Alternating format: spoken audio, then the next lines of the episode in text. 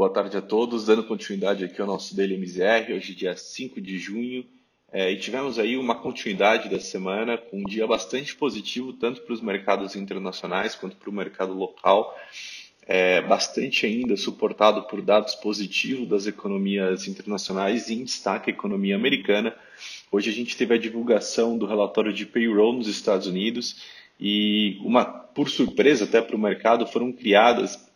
2,5 milhões de vagas de trabalho em maio, o que empurrou ali a taxa de desemprego do país é, para 13,3, né, que vinha ali em, por volta de 14,7 em abril. O, o, mais inesperado do dado foi que os economistas eles previam um fechamento de 8,33 milhões de vagas em maio para os Estados Unidos, o que na verdade elevaria a taxa de desemprego. Esse dado ele foi muito positivo, corroborou ali para uma expectativa que o mercado tem de recuperação em V é, das economias e novamente fomentou ali todo esse otimismo que a gente vem acompanhando ao longo dessa semana.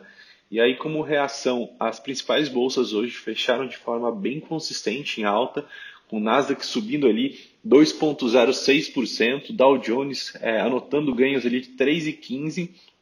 e o S&P avançando também 2,62% é, aos 30, aos, desculpa, aos 3.193 pontos, ou seja, já chegando bem próximo ali da sua máxima também. Na Europa, o índice de é, teve uma sessão com ganhos de 2,48% também, fechando ali uma, uma semana também com uma boa valorização. É, naturalmente, esse bom humor ele foi refletido aqui para, para a Bolsa Brasileira também, que teve um dia de continuidade aí, teve um pregão positivo, encerrou aí é, essa semana com uma alta de 8,28, é, ajudando aí a recuperar bastante as perdas aí por conta do coronavírus. O, a Bolsa Brasileira hoje é, ela tem uma queda de 18,2% é, em 2020. Lembrando que essa queda já chegou a ser 35% em, durante alguns momentos. Esse cenário mundial de excesso de liquidez, de taxa de juros mais baixa, ela traz aí um, um, um, mercado muito mais propício a risco, né? Então, a bolsa brasileira que tinha sido uma que mais sofreu aí durante a crise, vem tendo aí uma recuperação muito forte, vem fechando aí esse gap que havia aberto é, frente a algumas bolsas internacionais. E aí é nítido quando a gente começa a acompanhar aí os pregões ao longo dos dias e também, é, e também a recuperação que a gente teve. Ah, acho que foi interessante destacar que é, hoje, logo após a abertura, esse cenário favorável fez com que o Bovespa subisse muito forte, então levou ali a Bolsa Brasileira para os 97 mil pontos, uma alta de 3,76 durante o dia, porém na última hora de negócios, é, sem ali muitos motivos aparentes também, o índice foi perdendo um pouco de fôlego e fechou o dia ali é, subido apenas 0,86 aos 94.600 pontos. Então, assim, acho que é interessante a gente continuar acompanhando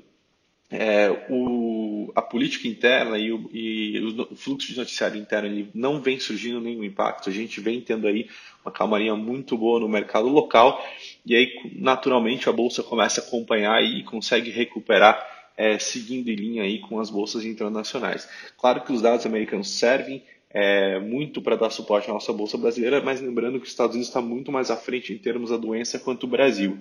E isso deve também ficar aí no radar dos investidores brasileiros. Naturalmente, com um cenário externo muito mais favorável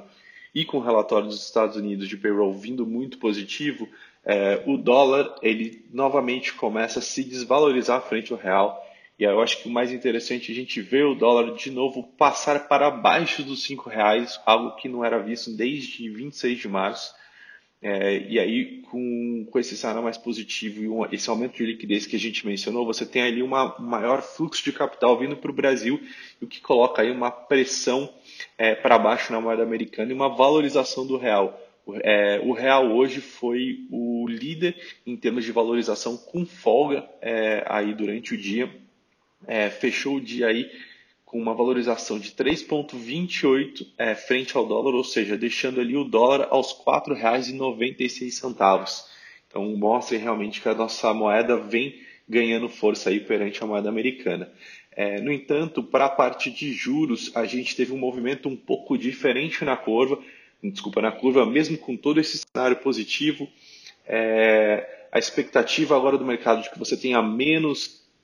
menos estímulos, ou seja, menos políticas fiscais, fez com que colocasse ali um pouco mais de pressão na curva de juros e fez com que as taxas futuras fechassem altas. Né? Esse movimento ele foi bastante apoiado também por alguns comentários do diretor de política econômica do Banco Central, Fábio Kanzux, é, ao dizer ali que os diretores têm visões diferentes quanto ao testar o lower bound, né, que seria ali a taxa de juros mais baixa. E aí, naturalmente, você teve uma elevação é, dura, pela curva como um todo aí, mas principalmente ali no que a gente chama mais de meio da curva, né? Com DI 23 ali subindo 3,46 aos 4,19, voltando ali a aumentar a inclinação entre a ponta mais curta e a ponta do meio da curva, é, realmente aí com uma expectativa de um crescimento, ou seja, de um aumento de juros aí mais rápido é, a partir de 2021.